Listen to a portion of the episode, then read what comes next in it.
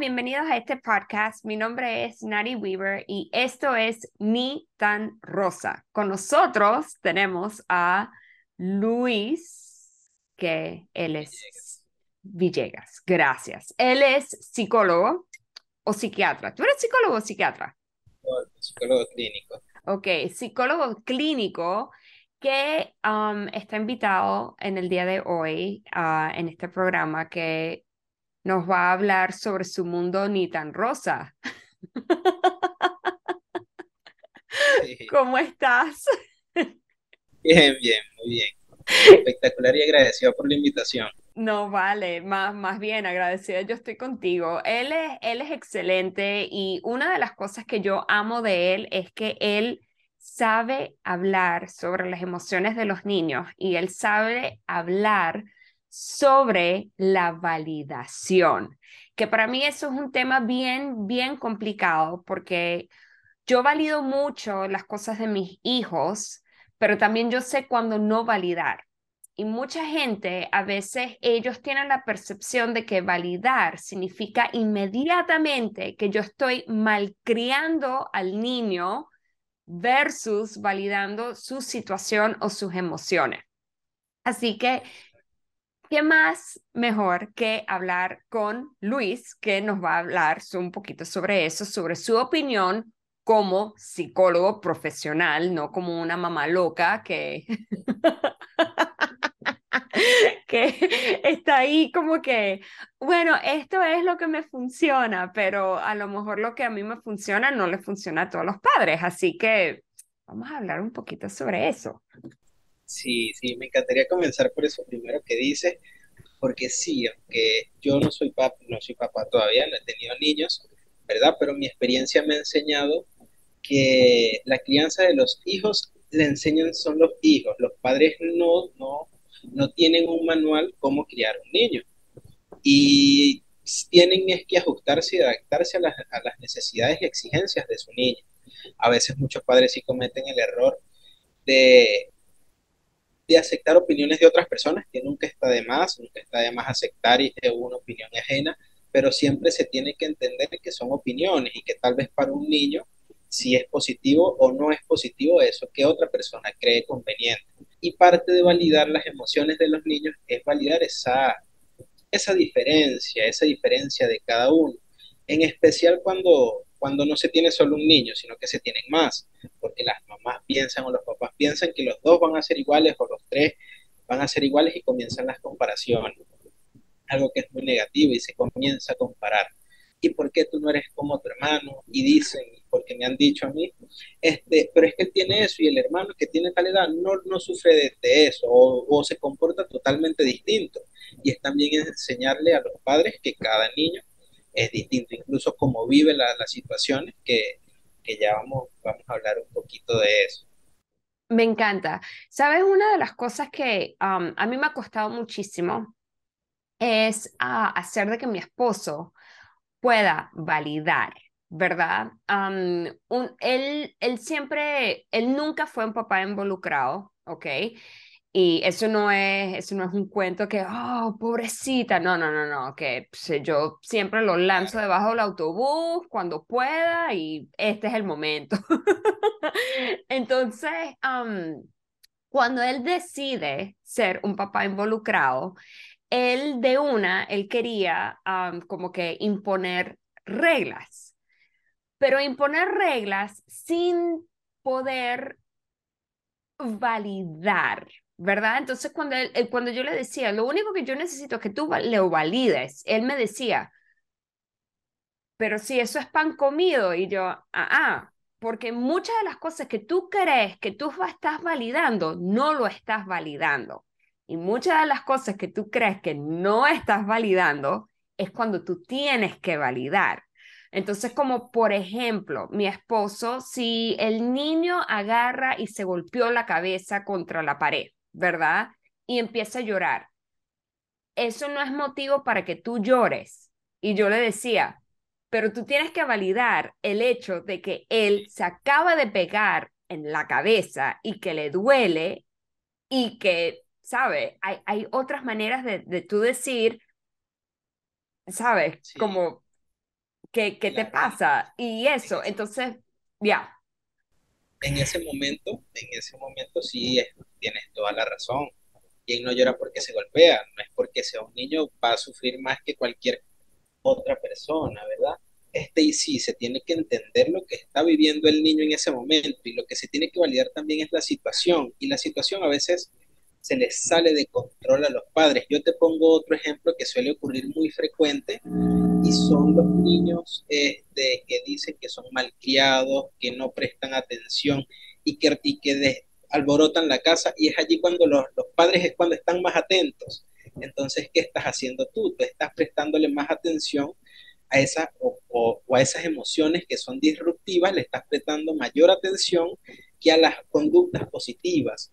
Y es como tú dices, se validan conductas o se validan emociones que no se deberían validar sin, sin, sin saber y se están dejando de lado otras emociones. Entonces siempre hay que estar pendiente de la situación, hay que ver la situación en la cual se presenta una emoción, porque es distinto que un niño llore porque no recibe un caramelo cuando él lo quiere, a que eso sí podría considerarse que se está malcriando, entre comillas, se le tiene que enseñar que todo tiene que ser un proceso de recompensa y que en algunos momentos no va a obtener lo que quiere, ¿verdad? Es muy distinto cuando el niño llora en esta situación porque se cae, porque se siente mal, porque le pasó algo malo en el colegio, una situación con un amiguito, o porque simplemente la profesora no le dijo algo positivo en el, en el, colegio y se tiene, esa, esas emociones sí se tienen que validar como tal, pero hay que entender la situación y el contexto donde se presenta, que es a veces lo que suele costarle a, mucha, a muchos padres.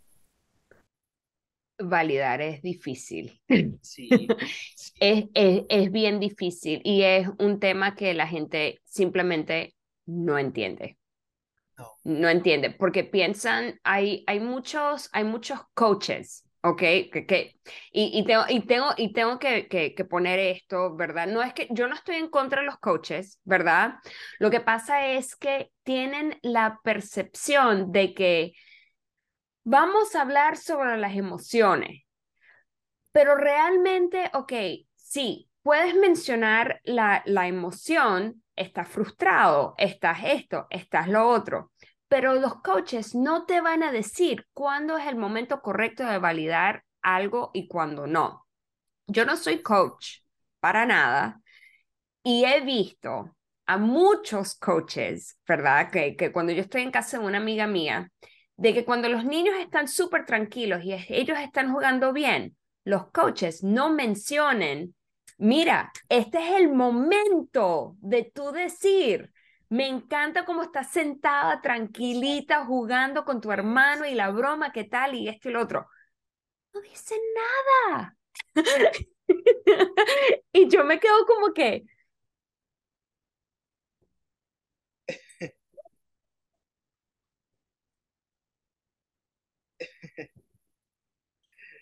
Pero entonces cuando es como cuando dices tú, cuando los niños están con comportamientos disruptivos y toda la cuestión, y ahí es cuando viene la, la, la que le estás prestando atención, estás validando justamente ese comportamiento que no tienes que estar validando.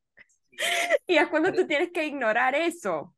Es cuando lo tienes que ignorar, sí, es cuando lo tienes que ignorar. Incluso para que esto no es sacado de, de, de de, un, conocimiento de, la experiencia, esto me lo enseñó la experiencia, no, eh, teóricamente existe una, una técnica que se llama tiempo fuera para los niños que tienen estos comportamientos disruptivos, en los cuales el niño se está comportando de una manera que no adecuada, por así decirlo, y la idea es que el niño se lleve a una zona, a un lugar, puede ser un cuarto, una habitación, donde se le deja allí solo y se le dice, tienes que, que pensar en lo que estás haciendo ¿verdad? Y, tienes que reflexionar si es la forma adecuada para de, de tu comportarte. ¿Por qué se hace esto? Porque si, si, si el niño sigue en esa conducta y el padre comienza tal vez a alterarse, tal vez a ponerle atención y no vas a hacer esto, y es cuando tú dices, en ciertos momentos, cuando no se validan la, las conductas adecuadas, los niños buscan mucha atención, buscan mucha atención. Ese es el trabajo de un niño, que los padres siempre estén presentes con ellos. Y si un niño ve que cuando está con su hermanito o con otro amiguito jugando de forma tranquila, si el papá está en otro mundo, en otra cosa, ni siquiera lo mira y en cambio en contraposición está con otras, con otras conductas, él va a entender, esta es la única manera que mi mamá me presta atención o mi papá me presta atención y listo. Y se quedó así instaurado esa conducta porque es un refuerzo que se está dando, ¿verdad? Y no solamente pasa con las conductas positivas, con estas conductas disruptivas o con las conductas positivas, sino también con otra serie de, de, complicaciones, entre comillas, que se pueden pensar. Niños que tienen miedo a la oscuridad y se le dice, no, pero es que ya tú estás grande, no puedes tener miedo y no entienden los padres qué significa tener miedo. Tener miedo es, significa no saber qué va a pasar, es, es no poder controlar una situación. Eso nos va a generar de forma instintiva, porque las emociones también tienen su parte instintiva, cierto temor, a prepararnos, comienza a prepararnos. Y el niño, por ejemplo, cinco años y comienza a pasarse algo, se está intentando que tenga su cuarto propio un ejemplo, ¿verdad? Y el niño no quiere dormir solo porque le asusta, es normal que se tenga miedo, es cuestión de irlo orientando, es normal que tú tengas miedo, pero a medida que tú vayas intentando quedarte aquí poco tiempo, vas a entender que lo que tú sientes es, es un poquito creación de tu mente y no te va a ocurrir lo que tú crees. Y así el niño va a comenzar a entender y a superar un poco ese miedo. Pero si se le dice que no puede tener miedo, más bien se está llevando a que no sienta la emoción y a que en un futuro no sepa cómo expresar las emociones, como pasa con muchas personas, que se les dificulta expresar lo que sienten en, en algunos momentos. Y ahí es donde si vienen los coaches que, que ahí sí dicen, no, pero es que si tú te sientes así, tienes que expresarlo, pero eso viene desde la infancia, desde cómo nos, que nos, nos enseñaron en la infancia a vivir todas nuestras emociones. Cierto, eso es cierto. Y tengo, hay una comunidad grande, y me voy a incluir ahí en esta comunidad, ¿ok? Que tienen los niños que tienen las, las, las emociones completamente desreguladas, ¿ok? No, no saben identificar sus emociones cuando ellos están molestos, por lo menos el mío, si él es ansioso, él, e, está ansioso, ¿verdad?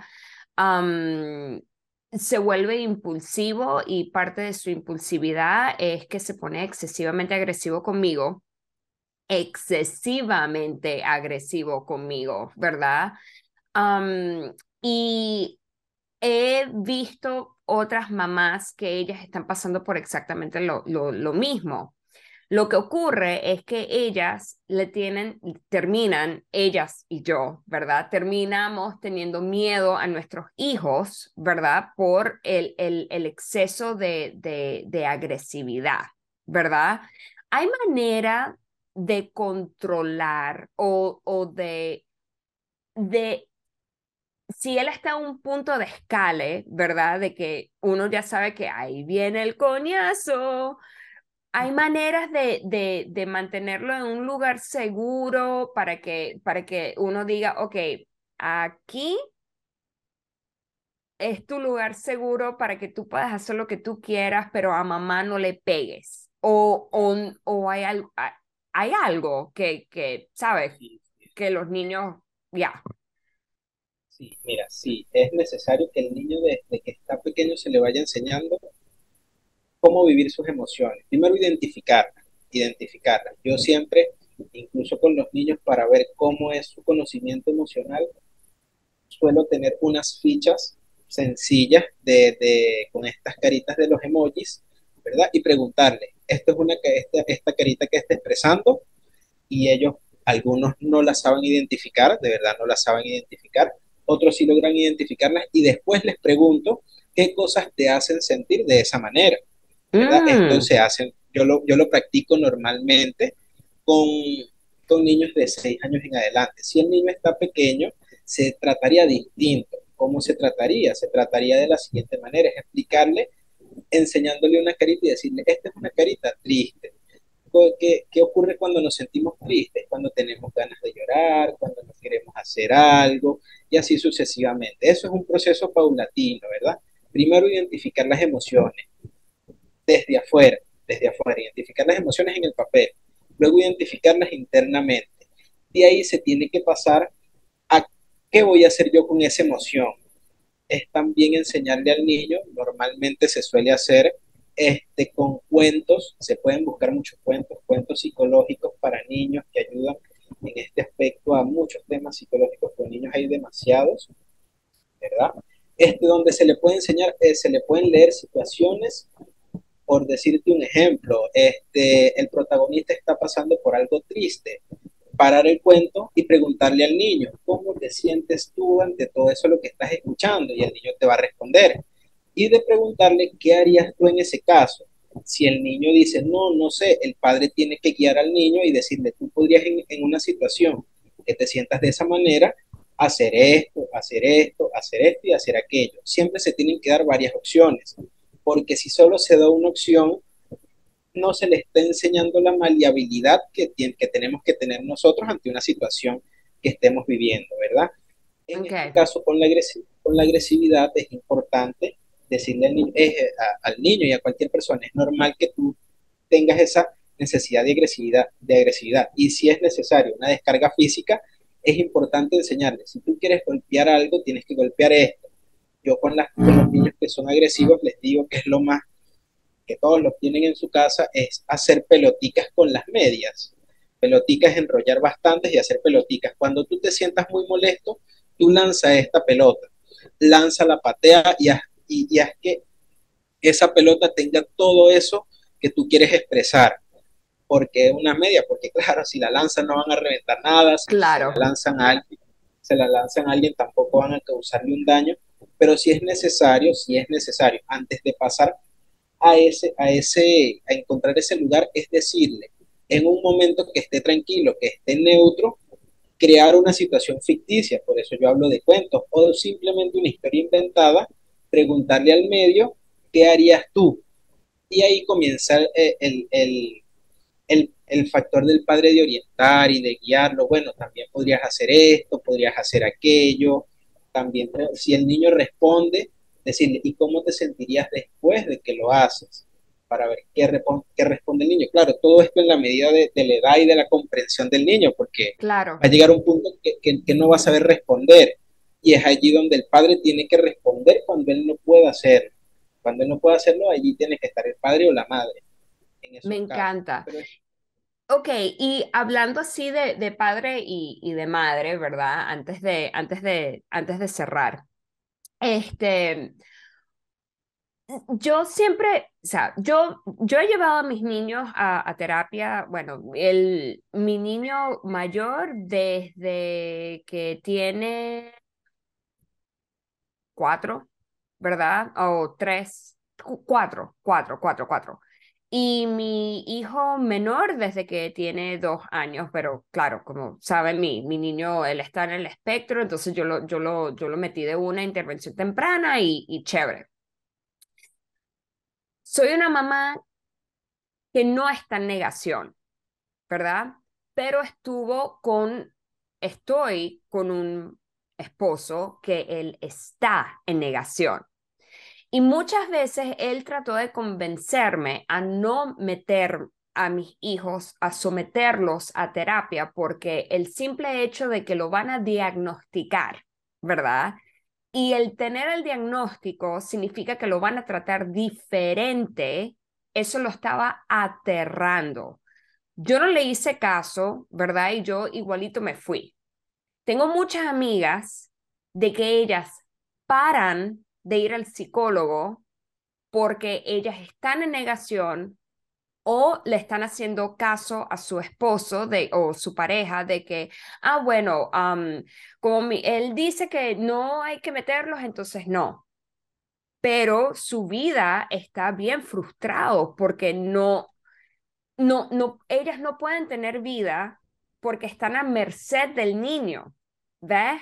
Y, y lo que yo digo es, si si, está si el, comportamiento del niño está interfiriendo con tu vida, es cuando tú tienes que llevar al niño al psicólogo. ¿Estoy, cier ¿estoy en cierto o, estoy, o, es, o es vainas mías? no, créeme que es así, créeme que es así. Ya te voy a explicar un poquito todo eso lo que me explicaste, ¿verdad? Ok. Cuando, cuando un padre, sea padre o sea madre, vea que su mundo gira alrededor de su niño, que esto se tiene que tomar con matices porque los padres siempre deben velar por el bienestar de su hijo.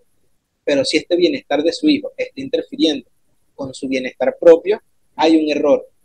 Hay un error y muy grande, y muy grande, porque más allá de ser mamá o ser papá, son personas. Y como personas tienen sus propias necesidades que no la pueden descuidar. No la pueden descuidar en ningún momento. Y como tú dices, es allí donde no digamos que a juro tiene, se tiene que ir a terapia, pero es una señal para comenzar a ir. ¿Por qué? Porque ahí suele ocurrir, me ha pasado en algunos casos donde padres o madres principalmente, todos los problemas que tienen en el día son por el niño. Y yo les pregunto, pero tú no tienes vida propia, o sea, ti como tal, como mamá, como mujer, perdón, como mujer o como hombre, no se te presenta ningún otro problema. Tú trabajas, tú sales de tu casa o interactúas con otras personas, no se te presenta ningún problema. Y obviamente sí se les presentan algunos problemas, pero los, los dejan a un lado y dicen, no, pero es que eso no importa. A mí lo que me importa es mi hijo. Y es allí donde, hablando de validación de emociones, donde no se están validando las propias emociones, porque eso también es importante hacerlo. Es muy importante hacerlo, validar esas emociones. Y ya, ya te voy a decir algo bueno, voy a utilizar este paréntesis para decirlo, validar las emociones en los padres es tan importante, incluso tan importante como hacerlo con los niños, que por padres que no saben validar sus emociones, niños aprenden y pueden llegar a, tener problemas de su autoestima porque los padres no son capaces de, de, sentirse a gusto con lo que están haciendo en muchas oportunidades, porque no son buenos validando sus propias emociones. Eso te lo digo porque sí es importante y lo digo porque es de verdad es necesario que también se haga esa diferenciación. Los problemas de mi niño yo los tengo que, atacar, pero esos problemas no pueden absorber a los míos. ¿Qué, ¿Cuál es el problema con el diagnóstico? Mira, yo como psicólogo, obviamente, me, guío por todos los parámetros del DC, DCMI5, DCM5, ¿verdad? Que es el manual diagnóstico que, por el cual nosotros nos regimos pero en algunos casos yo suelo decir el diagnóstico, pero decir qué significa ese diagnóstico, porque es como, como menciona, muchos padres tienen temor a que sus hijos sean ese trastorno y, el, y mi niño no, no tiene eso, no lo padece, es autista. Dicen, por ejemplo, en, tu caso, padres que dicen, no, mi niño es autista, no, es un niño que tiene una condición. ¿Cuál es esa condición? El autismo, pero no son autismo, que es muy distinto. Se tiene que diferenciar eso. En estos casos sí es importante que el, terapeuta, el psicólogo, sí oriente a los padres y les diga, como, como yo te expliqué, qué significa ese, ese, ese trastorno o ese diagnóstico que se le está presentando. Y siempre, y aquí lo digo para que todas las personas que lo vayan a escuchar, este, nosotros lo utilizamos como una referencia para saber cómo abordar un tema, no para etiquetar a una persona en ningún momento. Eh, el, papel de los padres es muy importante, del padre como tal, del papá, del papá en terapia es muy importante, porque el niño siempre va a querer hacer lo que ambos padres le permiten hacer. Si uno, si existe una diferencia, si existe un discurso que sea distinto, el niño se puede confundir y puede llegar a pensar, a este lugar donde estoy yendo es malo para mí.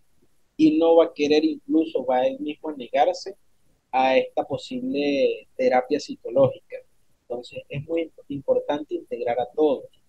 Eh, yo siempre suelo, no voy a negar que la mayoría que llevan a los niños son mamás, pero siempre suelo decir, el papá sabe que él está viniendo.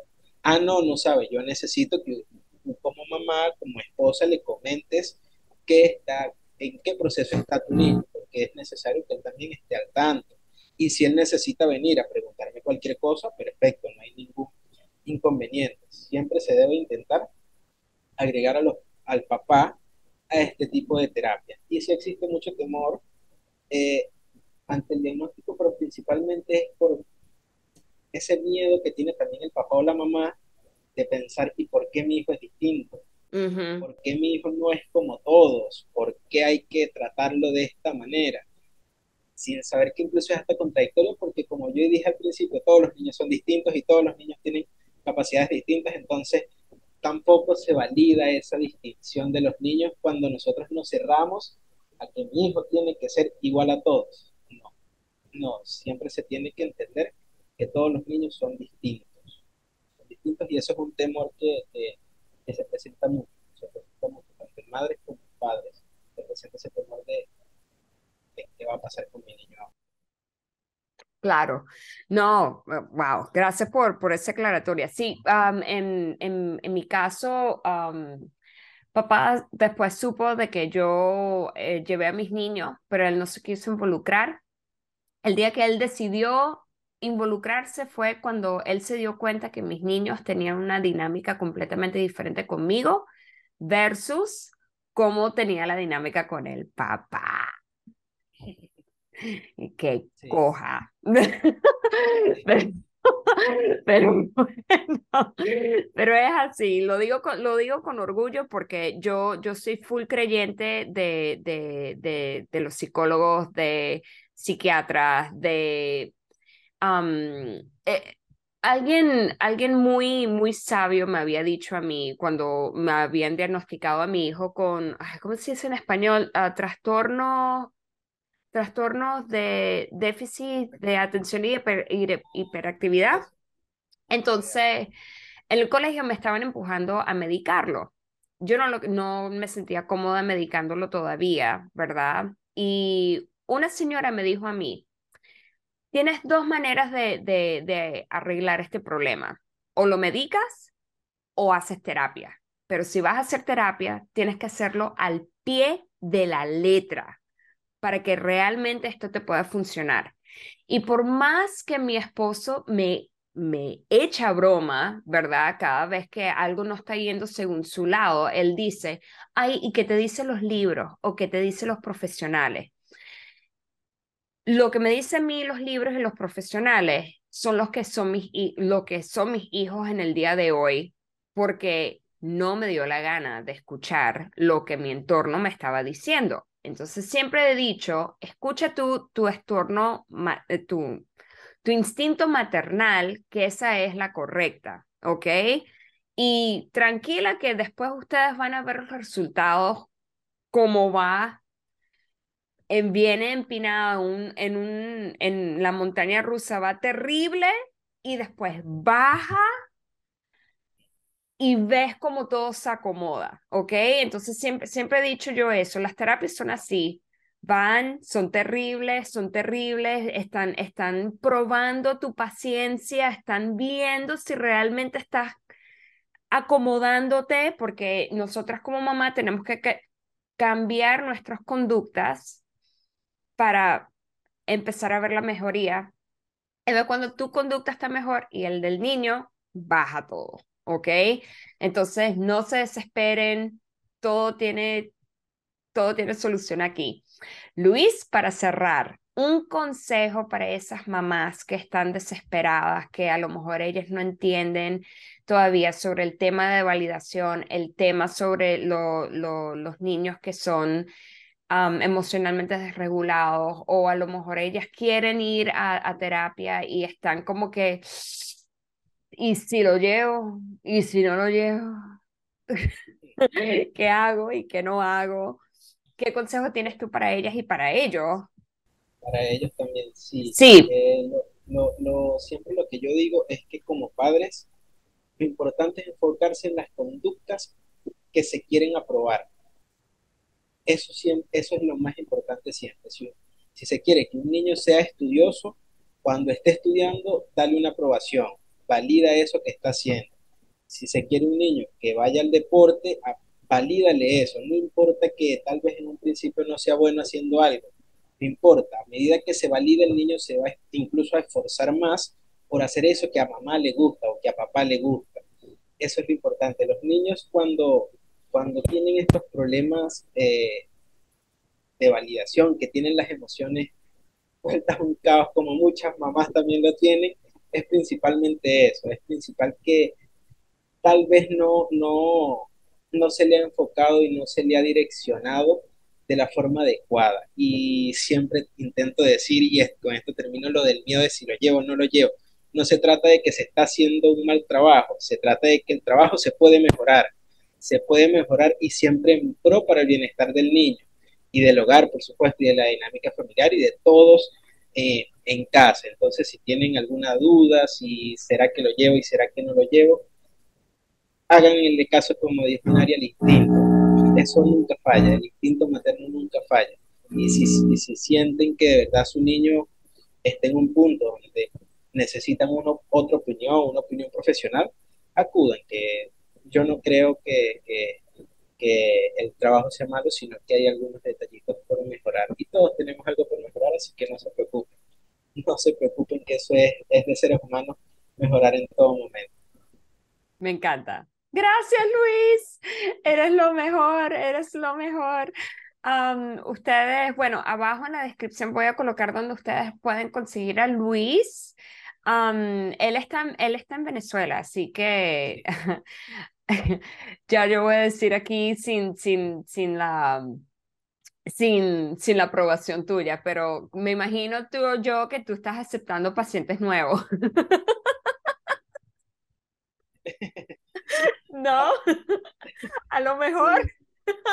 Todo en, la, medida de la disponibilidad, por supuesto. Me escriben, contactar. Allí van a estar también mi, eh, la forma como contactarme y yo con gusto le, le respondería. Me encanta. Una, una sesión, no se preocupe. Me encanta, me encanta. Así que bueno, nada, abajo está la descripción de, de Luis, donde ustedes lo pueden contactar. Y, y nada, gracias por, por estar aquí en este episodio de, de la validación en las emociones en Ni tan Rosa. Así que nos vemos la semana que en otro episodio. Así que gracias.